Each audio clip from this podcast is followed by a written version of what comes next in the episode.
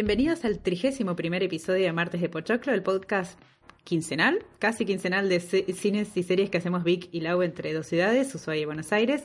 Bueno, como les decía, esto quincenal cuando no decidimos tomarnos unas vacaciones prolongadas para que nos extrañen.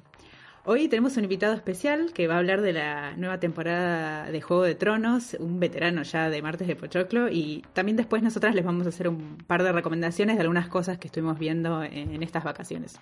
Hola Lau, ¿cómo andás? ¿Estás por ahí? Sí, ¿cómo estás? Vamos a hablar con, no sé si está por ahí, pero todavía no lo vamos a presentar porque les tenemos que avisar que a todos los que nos estén escuchando y no vean Juego de Tronos y piensen verlo o no hayan visto los últimos episodios, que vamos a hablar con algunos spoilers, puede ser.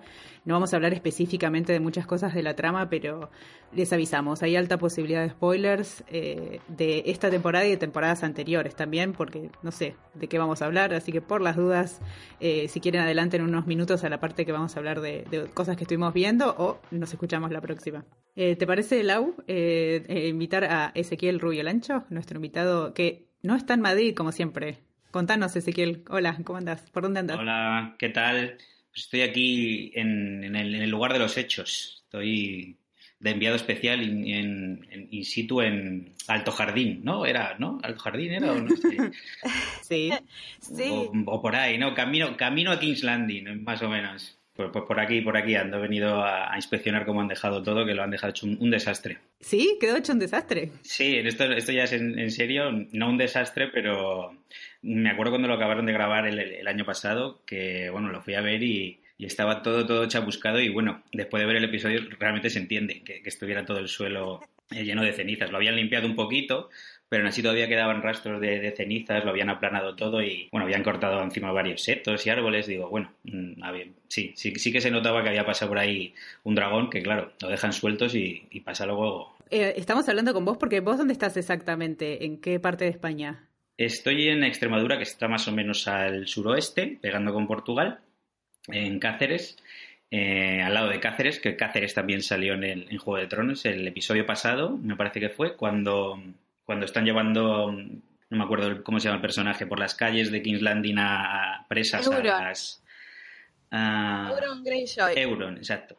Euron Greyjoy cuando va, cuando va a caballo va por las calles de, desembarco del rey, todas esas calles que, salen, eso es Cáceres y en realidad sale, sale perfectamente porque prácticamente no han, no han tocado, no así como vamos a ver luego en, aquí en Malpartida que sí que han hecho algunos retoques, en Cáceres prácticamente todo lo que sale, toda esa parte medieval es, exactamente así. O sea, excepto algún pequeño fondo que han hecho así con un, más castillos y etcétera, todas las calles están, están así conservadas y han rodado varias escenas mm, que salieron en ese capítulo y que creo que van a salir incluso en, algún capítulo posterior. El, ya van cuatro episodios de Juego de Tronos. lo que es Malpartida estuvo en el episodio 4 y se sabe si aparece de vuelta en algún otro episodio o ya, digamos, ya pasó el momento de gloria.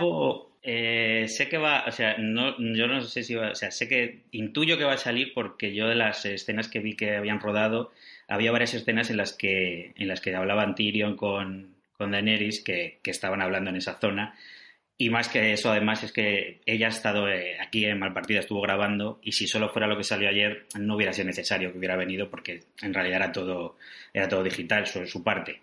Pero no, ella estuvo aquí, estuvo en, en, Los Barruecos, que es como se llama la zona donde han, donde han grabado, por, lo cual todavía queda un capítulo más, que debe ser el siguiente, en el que vamos a ver un poco la, los efectos de esa, de esa batalla, bueno, de esa emboscada, como queramos llamarlo.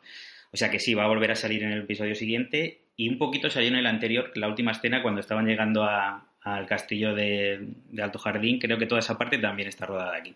Vos decías que filmaron una parte ahí en los Barruecos. Esas son las, las lagunas, esas profundas, profundísimas de Malpartida. Son las lagunas profundísimas, exactamente. Tienen, tienen, que tener mucho cuidado con los bañistas porque hay muchos ahogamientos, como podéis ver, que son lagunas de 15 o 20 metros de profundidad y no, ya en serio, o sea, estuve ayer, estuve ayer además por allí y por esa zona suelo sacar a, la perra normalmente y bueno, creo que ella cuando se mete un poquito, un par de metros, le suele llegar por el cuello, más o menos, y es un beagle. O sea, que, creo que si se hubiera caído Jimmy en esa parte, pues se hubiera dado un buen costalazo, pero poco más, porque tiene alrededor de la parte más profunda, deben de ser dos metros, más o menos, en el centro de, de la laguna, o tres, con un poco de suerte. Y no, a la magia del cine, a la magia del cine, o sea, no, no. Y aparte es una, una, una, laguna que cuando Jamie pasó a caballo se, se, la veía así poco profunda como vos decís, pero cuando se cayó por una cuestión de, no sé, imagino dramatismo o estupidez, lo chupan las profundidades, no se entiende muy bien. Sí, es que parece que se había caído en el centro del lago, del lago Ness, además, porque vamos, eso era tremendo. Pero bueno, a lo mejor había una poza justo en ese, en fin, no, no tenía mucho sentido. No, tuvo una contusión cerebral en el gol, no sabemos. Démosle el beneficio de la duda. Sí. Pero aparte de la profundidad de las lagunas, yo leí que también agregaron unas montañas. Puede ser que ahí no están. Sí, esa es una de, la, esa es una de las partes más polémicas. Aquí un poco la reacción de con la gente con la que, ha hablado de, del pueblo, de Cáceres o que han visto el capítulo. En general, creo que ha salido, o sea, está muy bien. O sea, sale, sale mucho, la batalla es espectacular y creo que bueno que ha quedado bien y que luce bastante pero lo que en general todos estamos de acuerdo es que toda la, parte digital que han incluido que hay unas montañas ahí como de como si fueran de las montañas no sé del Gran Cañón del Colorado unas montañas así del oeste un poco extrañas que yo no sé si es porque en mi caso yo conozco el sitio y sé que no están pero a mí me parecieron bastante bastante de pega bastante falsas. Y en realidad no creo que, que hubiera hecho falta o sea, siempre tienen que retocar un poco porque, bueno, no, no, no, no sé en realidad, porque para justificar a lo mejor el, el presupuesto de CGI.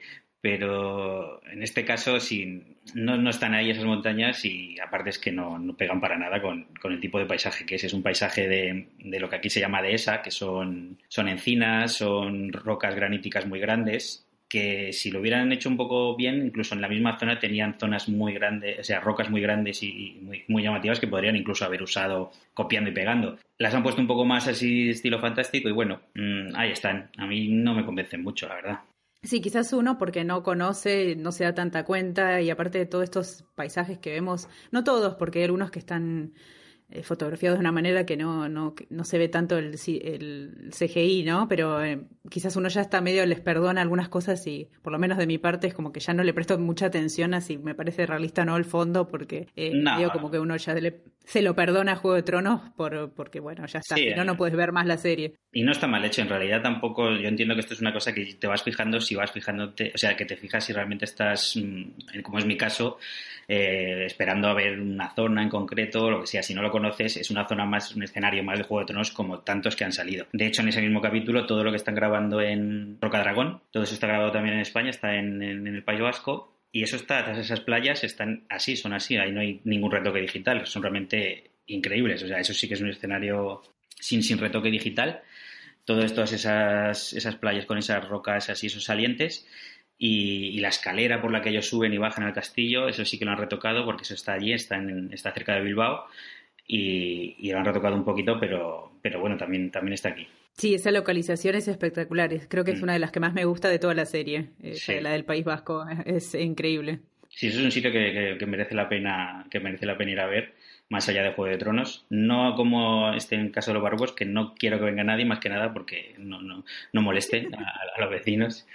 Ahora tenemos aquí, además este verano en España, la, la, palabra de moda es turismofobia, porque estamos teniendo una polémica con los turistas en las ciudades, en Barcelona, también en San Sebastián, que hay ataques a autobuses y, y bueno, bueno, está la gente como muy, muy soliviantada con el, con el tema del turismo y solo falta que aquí quieran también hacer lo mismo, quieren poner unos paneles, Juego de Tronos, quieren traer autobuses y desde aquí ya mm, me, opongo a, la medida. Esos paneles que piensan poner. los paneles es, mm, no lo sé muy bien porque todavía no los han puesto, lo quieren poner después de, que acabe la, serie. Pero imagino que van a ser unos paneles con unas fotos mm, en unos más o menos grandes en, el escenario de donde se ha rodado, en el que pongan la foto de la, del capítulo con sus montañas detrás y, y el, y el escenario real para que la gente que haga turismo de este que hay ahora de turismo de series pues vaya, vaya a verlo. Un poco ya se ha visto, ya, ya ha venido gente de alrededores o gente cerca que ya vienen a, verlo y, y, bueno, mientras sean pocos son bien recibidos. La verdad es que uno entiende la necesidad de, potenciar la economía con el turismo y demás, pero también eh, las, algunas de esas eh, locaciones de filmación se eligieron porque están re bien conservadas, como es el Desembarco del Rey, que es una ciudad súper antigua. Si la empiezan a cambiar por el turismo, después ya no sirve para, para pensarla de esa manera. pero, pero sí estaba leyendo que ya están armando unos tronos trip con unos tours que te llevan a, la, a los lugares y qué sé yo, que bueno, si se hacen bien está bueno, pero si te empiezan a invadir y, y queda peor que lo que dejó chamucado Drogon, este no está muy bueno. Sí, porque si, el dragón es malo, creo que lo que es una horda de turistas es mucho peor. Pero en cualquier caso, creo que todo este tipo de turismo de series, más que una serie de Juego de Tronos, tiene una fecha de caducidad más o menos, más o menos pronta, porque de aquí a cuatro o cinco años, por mucha fama que tenga ahora la serie, dudo mucho que la gente siga viendo a, ir a ver localizaciones de, de, Juego de Tronos. O sea que creo que va a ser una cosa que van a tener que aprovechar en esto, en este tiempo y que en el caso de este pueblo en particular tampoco va a ser una, algo que les dé realmente un plus turístico porque es una zona que si tú quieres ni siquiera pasas por el pueblo, o sea que no sé hasta qué punto va a beneficiar más allá de perjudicar a la, zona en cuestión, eh, pues, pues eso, con, con desperdicios y con lo que suele hacer la gente cada vez que va a los sitios. Vas a tener que empezar a hacer unas ilustraciones de dragones para tener en stock. Eso sí, eso sí. Para eso sí, ponerlas en una, en una manta cuando vayan ahí y, y venderlas. Buena, buena idea. La gente de Malpartida ya sabía que en este episodio iban a aparecer los paisajes, o sea, estaban así como juntándose para verlo y demás, o, no sabían exactamente cuándo era que iba. Sí, sí se dijo de hace tiempo, ya se sabía que iban a ser en el, en el cuarto capítulo, porque bueno, en las páginas eh, dedicadas a esto, a Juego de Tronos, de fans, ya, ya se había avisado que iba a estar en el tercer y cuarto capítulo, o sea que la gente ya estaba, ya estaba avisada. Eh, juntarse para, para verlo en la plaza del pueblo, no sé si se han juntado, no me ha llegado a mí esa, esa información, eh, pero bueno, tema de conversación ha sido el tema de conversación de, de la semana, eso, eso sin duda pero más allá de eso no, no sé si han hecho si han hecho algo más. Además coincide que el pueblo está en fiestas, o sea que bastante tienen ya con, con, irse a, bailar, a la verbena y a todo ese tipo de cosas. Eh, ¿Quedó alguna otra consecuencia en, el pueblo, además de, de, los paneles y, los tours turísticos y, el piso quemado? ¿O ya es como vos, como vos decías, te parece que va a ser pasado este capítulo, pasado esta temporada, va a quedar en el olvido mm, todo y el pueblo va a seguir su vida? En realidad, sí, imagino que va a seguir su vida, pero bueno, todo eso ya se verá hasta qué punto va a tener o no repercusión todo este tipo de, de cosas. O sea, no en, en, España ya han rodado en más sitios, no es el primer sitio en el que ruedan y bueno, no sé hasta qué punto ha influido en, pues eso, en, en el turismo. En el... Sí es cierto que le da visibilidad porque ha salido en medios, eh, ha salido en muchos periódicos y bueno, le da, lo, lo, pone, por así decirlo, en el mapa. ¿Hasta qué punto eso es bueno? ¿Puede resultar en algo bueno para, para, el pueblo en cuestión? Eso ya, ya no lo sé. Che, y chusmerío así de pueblo, de que algún... Sí, eso le iba a preguntar, si algún personaje célebre del pueblo salió así en algún paneo de la batalla o algo por el estilo. Han, han salido, han salido, en la batalla es muy complicado porque la gente que suele salir en los primeros planos son los, los, especialistas y es más difícil verte entre la multitud y entre, y entre el fuego. En las escenas de Cáceres sí, toda la gente que sale ahí, ahí escupiendo y apedreando y abucheando a, a, las prisioneras sí son todo, son todo gente de allí y también de aquí pero por lo visto ha sido difícil reconocerse. La gente con muchas expectativas para verse en la tele, pero siempre suele pasar que, en este tipo de cosas al final han cortado los planos o sale muy rápido, no te reconoces, pero, pero bueno, sí, por ahí más o menos alguien, alguien se intuye, pero no, es complicado, es complicado en ese tipo además de, escenas. Y cerrando un poco, ya creo que nos contaste eh, todo lo que afectó la grabación, la filmación de Juego de Tronos a Valpartida. Contanos un poquito cómo ves la, vos la, la, temporada y después si querés Lau y yo contamos un poco también eh, cómo viene hasta ahora esta séptima temporada de Juego de Tronos, eh, que viene, te gusta, porque ahora ya no está más, em, eh, no tenemos más libros, es terreno nuevo. Así que vos que sos lector y... Sí, yo, bueno, yo como, yo como, bueno, ex, bueno, como lector, que ya, ya ninguno ya somos lectores, porque como bien dices, ya no hay libros, ni los va a haber, desengañémonos, o sea, ya no va a haber más libros. yo no creo. Nadie, nadie lo cree. Y en realidad, ¿qué necesita ella? Porque es que ya creo que ni siquiera, ni siquiera se espera.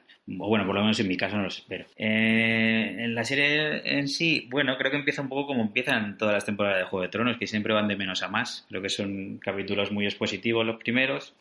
Quizá demasiado, teniendo en cuenta que cada vez queda menos.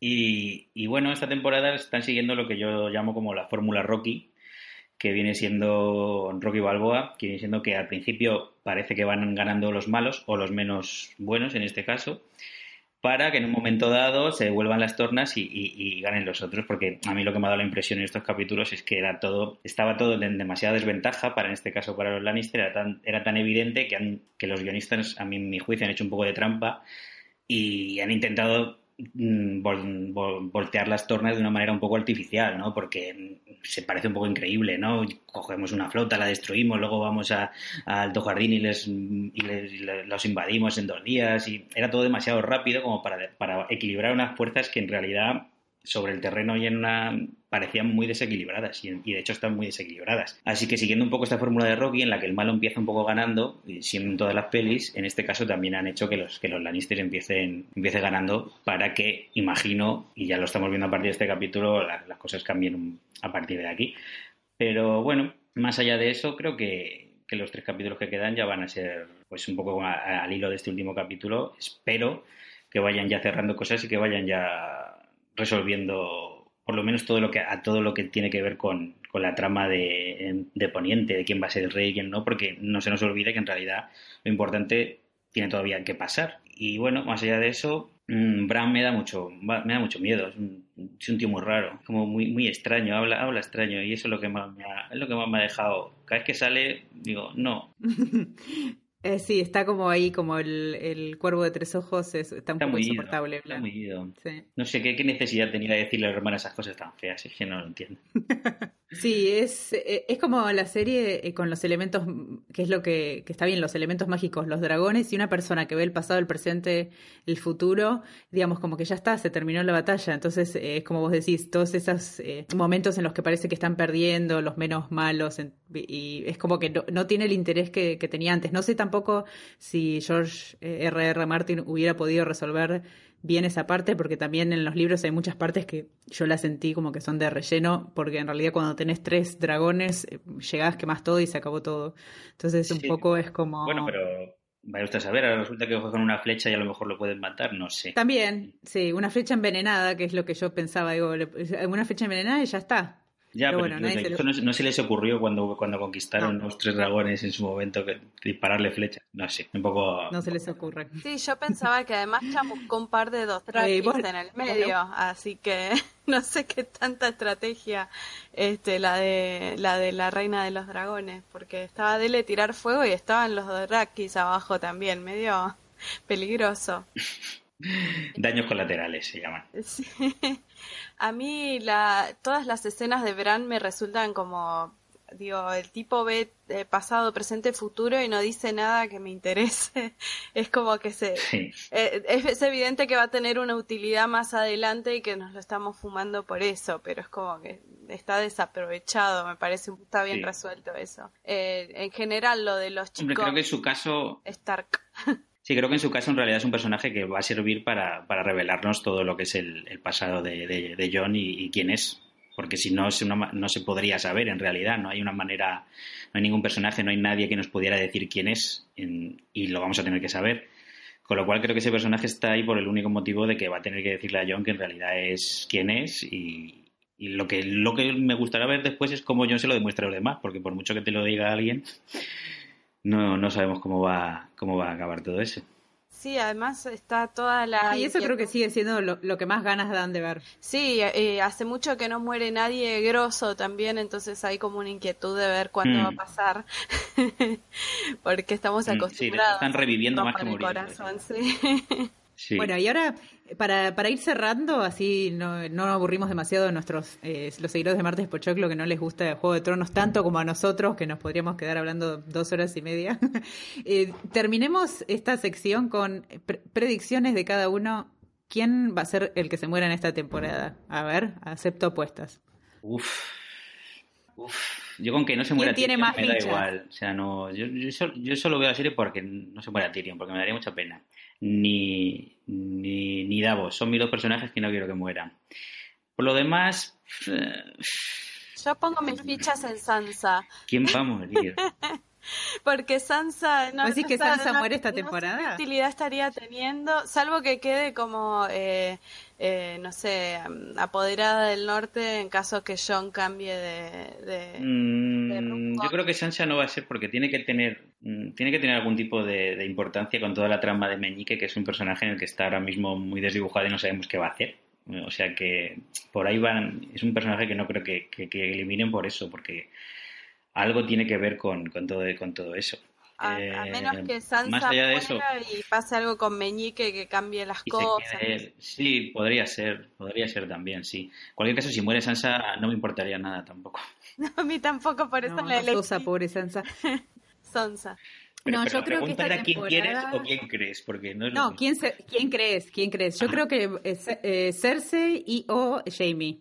¿Se van a matar entre ellos o algo va a suceder? Sí, esa, esa es la, creo que la teoría que tenemos por lo menos todos. Mi teoría es que Jamie va a matar a, a, Cersei, pero seguro. Y si no, vamos... Pero al final es que son cosas tan que pensamos todos y son parecen tan evidentes que yo no sé si simplemente por no, por no caer en, en esa en esa previsibilidad no las van a hacer, pero hay un montón de cosas que ya...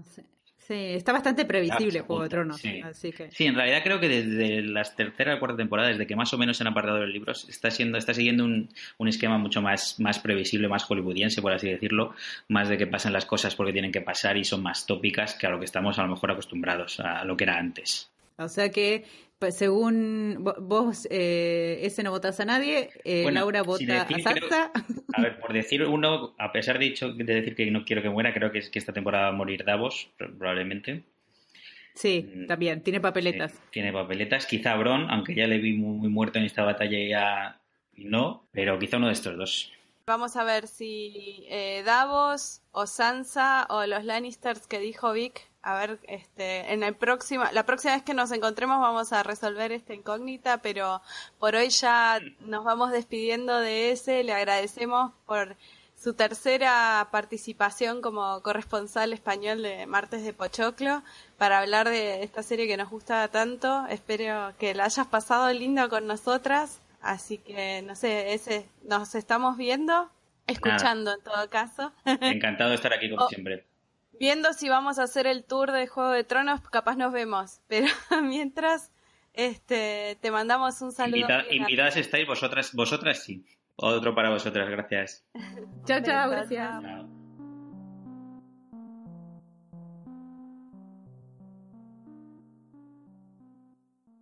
Esta temporada de Juego de Tronos tiene solo siete capítulos, así que nos quedan tres y para combatir la ansiedad que nos queda entre domingo y domingo les vamos a sugerir unas series que estuvimos viendo, unas comedias que vimos en Netflix en estos días de vacaciones que son buenas para entretenerse un rato y nada más. La primera es una que no es para todo el mundo, vamos a decir, se llama Crashing, que es eh, del Reino Unido, no confundir con una serie de HBO que es de Judah Pato, que tiene el mismo nombre.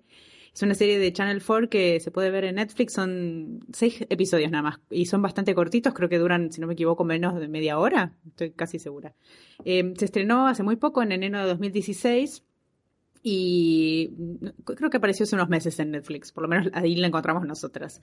Está basada en una en, el trabajo de una de una chica de la que ya le hablamos que somos muy fans nosotras, que se llama Phoebe Waller-Bridge, que es la de Fleabag, señores y señoras. Y em, es una combinación de dos obras de teatro que hizo ella. Está inspirada en una, la trama es súper simple en Estados, en, perdón, en Estados Unidos. En el Reino Unido hay un sistema que se llama, son los eh, Guardians, ¿no? Los, los guardianes, eh, como eh, el alquiler y vivir allá, el costo de vida y de alquilar una casa es muy alto. hay, tienen muchas propiedades abandonadas, hospitales, escuelas, edificios que se están viniendo abajo, entonces estos guardianes viven en estas propiedades, y las cuidan, entre comillas, a cambio de pagar un alquiler muy bajo. Y la serie sigue a seis, mm, son, se hacen, en realidad no son amigos, pero bueno, sigue a estos seis personajes que tienen veintipico, que están conviviendo juntos en un ex eh, hospital, entonces es todo una, un, ya, ya se imaginan, las locaciones son bastante particulares. Y está bueno, pues son personajes que quizás tienen trabajos más tradicionales, pero viven así medio en esta especie de comuna eh, sin el hipismo, pero un hipismo forzado, y se dan todo tipo de situaciones y están todos los vínculos entre estos personajes porque eh, Phoebe Waller-Bridge, que es una de las protagonistas, ella no vive ahí desde, en un principio, cae en esta situación porque uno de sus mejores amigos desde la infancia vive ahí y entra en esta situación de vivir eh, así comunalmente y conoce a la prometida de su mejor amigo y hay toda una tensión porque ella parece que está enamorada de él, él de ella, pero sí, pero no, entonces están estos tiros y, tiros y aflojes de, comedia romántica pero desquiciada al estilo de Fleabag, aunque tiene un tono nada muy distinto y es mucho más para mí está, es como está más dura, está como si hubiera tomado cocaína esta serie y está como es mucho más intensa. No sé si a vos, Lau, te pasó lo mismo cuando la vi. Por eso no es, por eso aclaré que no es para todos los públicos. Es un tipo de humor eh, particular, es el humor inglés, un, eh, eh, se va se, va medio desdibujando, ¿no? Es como que empiezan bien y después termina medio, no sé, no, no está tan bueno y los personajes están todos locos. no hay buenas personas ni malas personas, todos tienen egoísmos y, y actitudes copadas a la vez. Eh, sí, que es como bastante típico de, de, lo que hace siempre Waller Bridge, ¿no? De esos personajes que, que son como detestables a veces, a veces no, a veces, qué sé yo. Pero siempre hay como cosas interesantes para ver cuando ella escribe. Pero sí, me parece que Fleabag estuvo mucho más lograda que esta serie. Y la otra serie de la que les queríamos comentar es eh, Friends from College. Es una serie que es original de Netflix tiene una temporada de solo ocho episodios que se estrenó en julio y está creada por Nicolás Stoller y Francesca del Banco, que son un matrimonio que han trabajado con Apatow, por ejemplo, y con eh, Seth Rogen. Eh, y esta serie te cuenta, no sé, eh, son un grupo de amigos que son todos exalumnos de Harvard, están en Nueva York, son gente un poco más grande que la de la serie anterior, treinta y pico tirando a cuarenta. Es bastante, los temas son bastante usuales para, para este tipo, es eh, una sitcom, si se quiere. Hay relaciones entre cruzadas, hay una pareja que, que quiere tener bebés y no puede, bueno, eh, se van de vacaciones y todo sale mal, tiene este, a mí me, me, causó mucha gracia, pues uno de los personajes eh, empieza a, intentar escribir eh, ficción para jóvenes adultos y me pareció una de las partes más divertidas de, la serie. Em, los personajes, los protagonistas, que son seis, la verdad, eh, a mí no me cae bien ninguno, son bastante detestables. Em, tiene un cast con algunos eh, personajes muy conocidos. Está Kobe Smulders, que era em, esta chica, ay no me sale el nombre del personaje, pero que estaba en How I Met Your Mother. Eh, Robin. Robin Sherbatsky, que es muy buena para estas cosas, pero me parece que está un poquitín desperdiciada. Está Keegan Michael Key, que era de este, en Mad TV, eh, que es un comediante y como que todas sus cualidades de comediante se las volcaron pero demasiado en el personaje es bastante insoportable es como una caricatura de una persona se pone nervioso y empieza a hacer vocecitas muy, muy loco muy sobreactuado para mi gusto no eh, está Fred Savage que era el Kevin creciendo con amor que, que un niño actor pero y así hay varias personas que son conocidas pero en general los personajes no están demasiado bien logrados. Pero si bien la serie no termina de arrancar del todo, tiene como unos pequeños momentitos de brillantez que resultan recopados, que casi se escapan porque aparecen siempre este, colados en medio de una escena en la que está sucediendo algo entre los personajes, pero aparecen así esos destellos de, de genialidad eh, y no terminan de apoderarse de la serie, pero están ahí. Entonces, de repente te encontrás que te viste la serie entera y la serie no te convence, pero llegaste hasta el final. Y son esos momentitos los que te ayudan. Así que, qué sé yo, vale la pena pegarle una mirada. Es un tipo de humor que es bastante, eh, que gusta bastante, así que, este, por ahí vale la pena pegarle una miradita, ¿no, Vi? Sí, a mí no me gustó nada, pero coincido con vos que tiene momentos de brillantez donde me reía carcajadas de, cosas muy estúpidas. Generalmente en la comedia física o en esas cuestiones así de crítica cultural hay algunos momentos de que son geniales en medio de estos personajes que son insoportables. Que no solo los personajes son insoportables, sino que los actores me caen mal, aunque hay, como vos decís, actores que, que está bueno lo que hacen, pero no sé, son... Es todo medio odioso, pero creo que hay que seguir mirándola, no es para tanto. Yo estoy como un poco intolerante con ciertas cosas, así que me parece que como es como vos decís, es para pasar un buen momento y, no le pidamos mucho.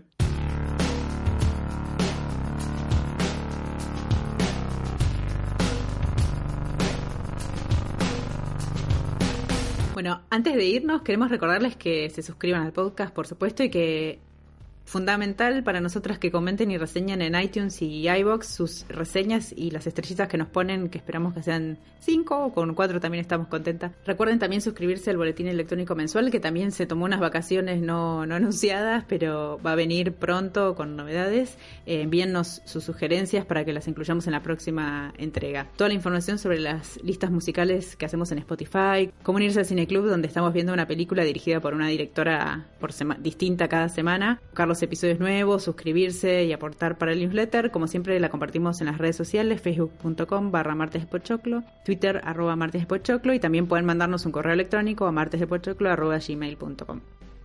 Bueno, nos despedimos del trigésimo primer episodio. Agradecemos a Noé Walls por las gráficas de Martes de Pochoclo y a Lee Roseberg por nuestras cortinas musicales. Eh, le mandamos un saludo especial a Laura de Tienda de Cuadernos que resultó que tenía la fiebre Osten tanto como nosotras y nos dejó unos mensajitos.